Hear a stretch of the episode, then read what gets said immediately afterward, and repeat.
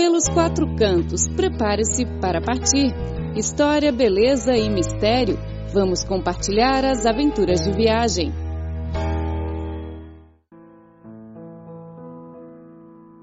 Olá, ouvintes! Sejam bem-vindos ao programa Pelos Quatro Cantos. Eu sou Clara Lee.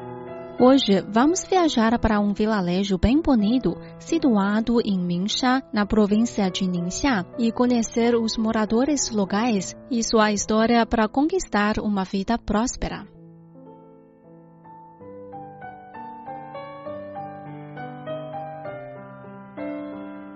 Os moradores do vilarejo ecológico de Mingsha, no centro-norte da China, em sua maioria imigrantes de outras regiões do país, descobriram o caminho do desenvolvimento pelo turismo. Situada na vila de Yinshiqiao, na região autônoma da etnia Hui de Ningxia, a vila começou a receber seus novos moradores em outubro de 2012. Desde então, o total de 704 pessoas de 151 famílias deixaram suas casas no distrito de Haiyuan e começaram uma nova vida em Mingsha. O secretário da célula do Partido Comunista da China em Mingsha, Ma De, um dos moradores do vilarejo, relembra emocionado da vida que levava em Haiyuan.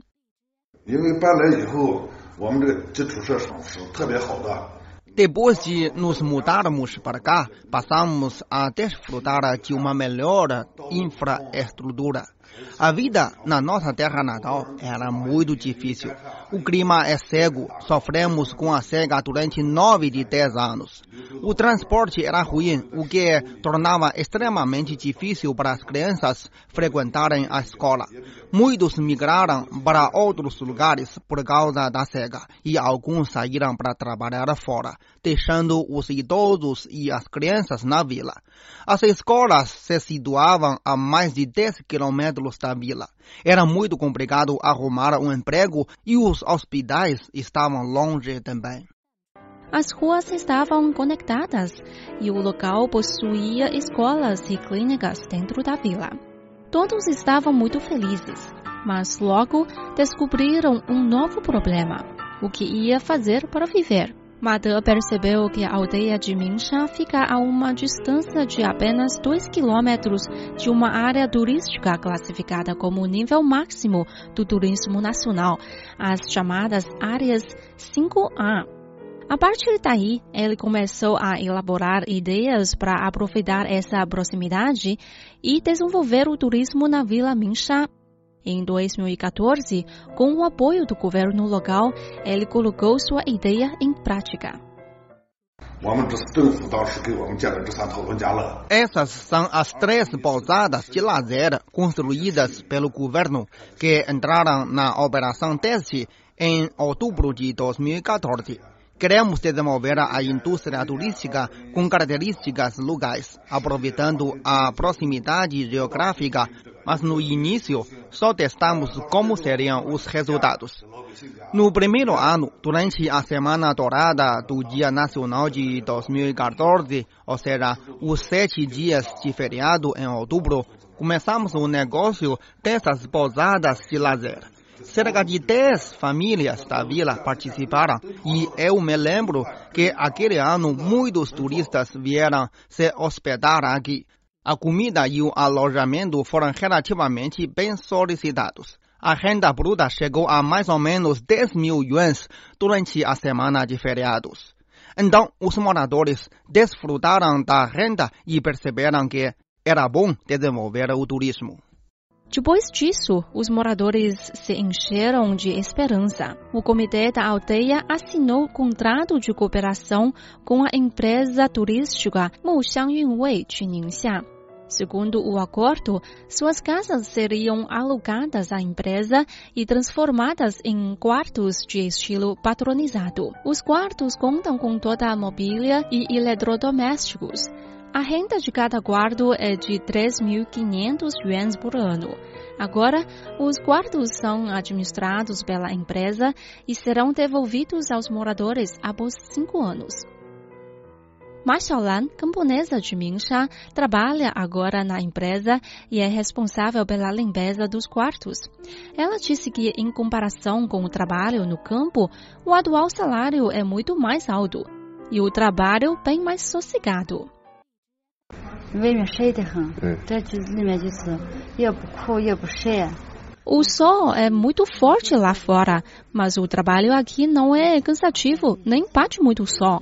O salário é bom, eu me sinto bem e tenho confiança no desenvolvimento da empresa.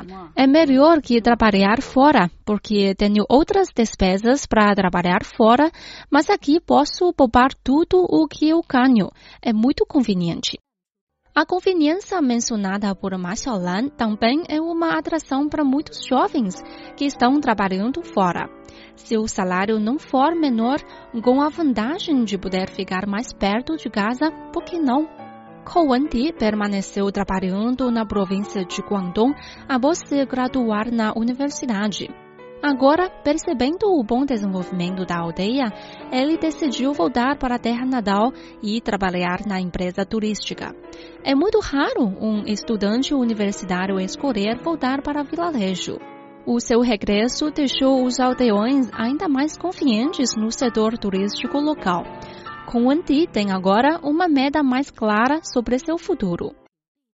因为这边都是现在一直发展那个旅游嘛，然后离那个沙河景区又近，前景应该还是不错的。 O lugar tem promovido o turismo por um longo tempo e por ficar perto da área turística de Chapotou, acho muito boa a perspectiva do turismo local. Dizemos que aqueles que vivem na montanha vivem da montanha. Aqueles que vivem perto da água vivem da água. Aqui está perto da área turística, por isso esperamos prosperar através de turismo. Nesses dois anos, apoiamos a empresa com todo o afinco. Afinal, ela investiu em um projeto na aldeia. Se a empresa vai bem, levará junto os moradores para o caminho de uma vida próspera. Na próxima etapa, vamos construir uma rua comercial nessa área. Quando for construída, eu mesmo vou abrir uma loja aqui. Agora estou trabalhando aqui e faço também outras coisas para conseguir ganhar mais. No restaurante do Holiday Hotel Muxiang Yunwei, um cantor está se apresentando. Ele se chama Luo Fajun e é um cantor seco. Ele gosta de cantar desde sua infância. Agora, ele é um representante de um projeto de patrimônio cultural imaterial de Ningxia. O projeto Flor Selvagem da Etnia Hui é um tipo de música de improviso.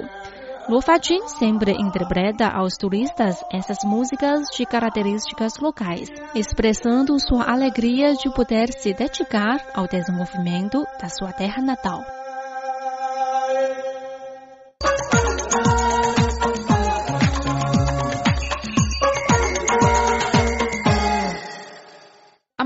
Fica no sudeste asiático.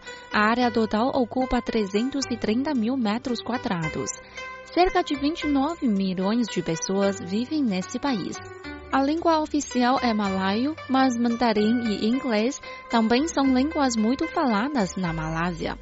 Cerca de 24% da população é proveniente da China.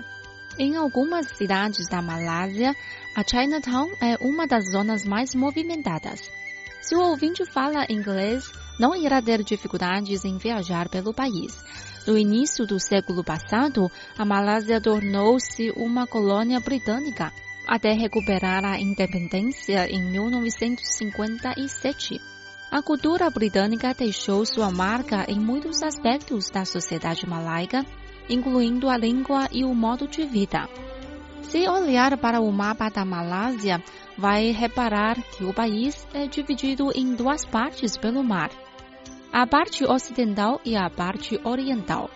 A parte ocidental concentra muitas cidades famosas, incluindo a capital do país, Kuala Lumpur, e um destino turístico bem conhecido, Penang.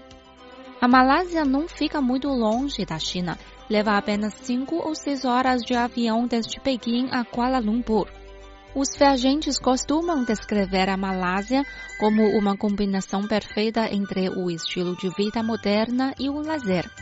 poderá encontrar tudo o que procura. Paisagens pitorescas, hotéis luxuosos, comida saborosa e um ritmo de vida relaxado.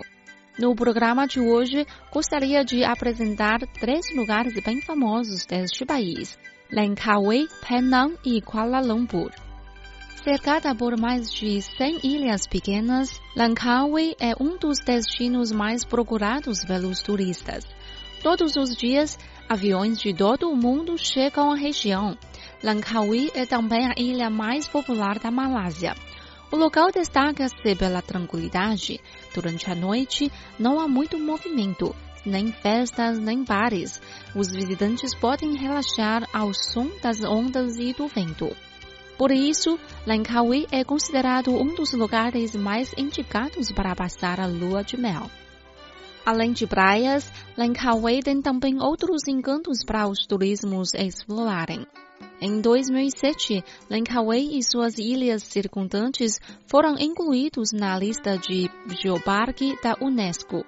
Isso significa que o lugar tem não só encantos naturais, mas também relevância científica. Os valores arqueológicos, ecológicos e cultural de Langkawi são outros dos aspectos que atraem turistas da região.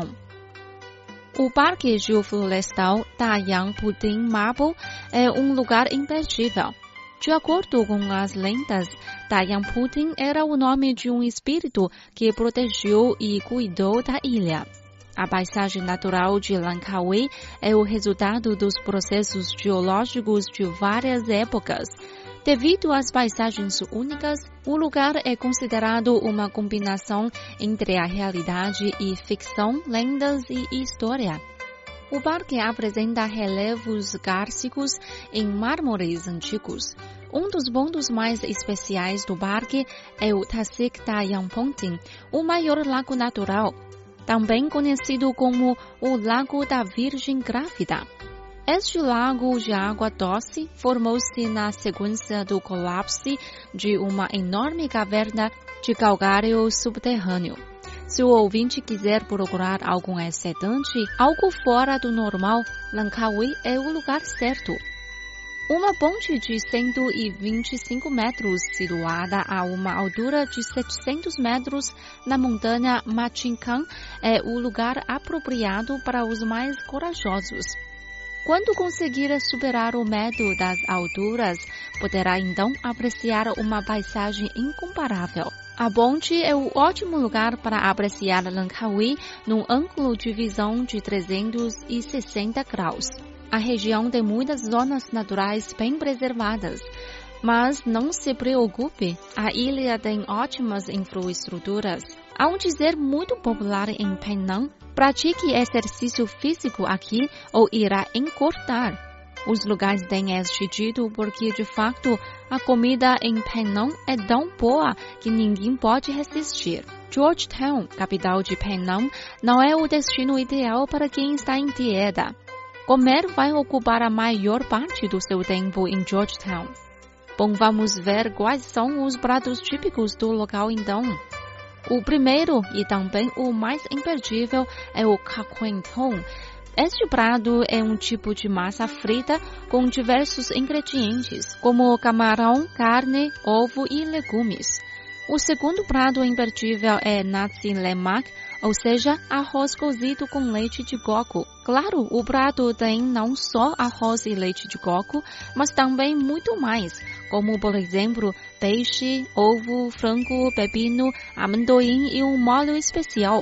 O último prato que nos recomendamos é laksa.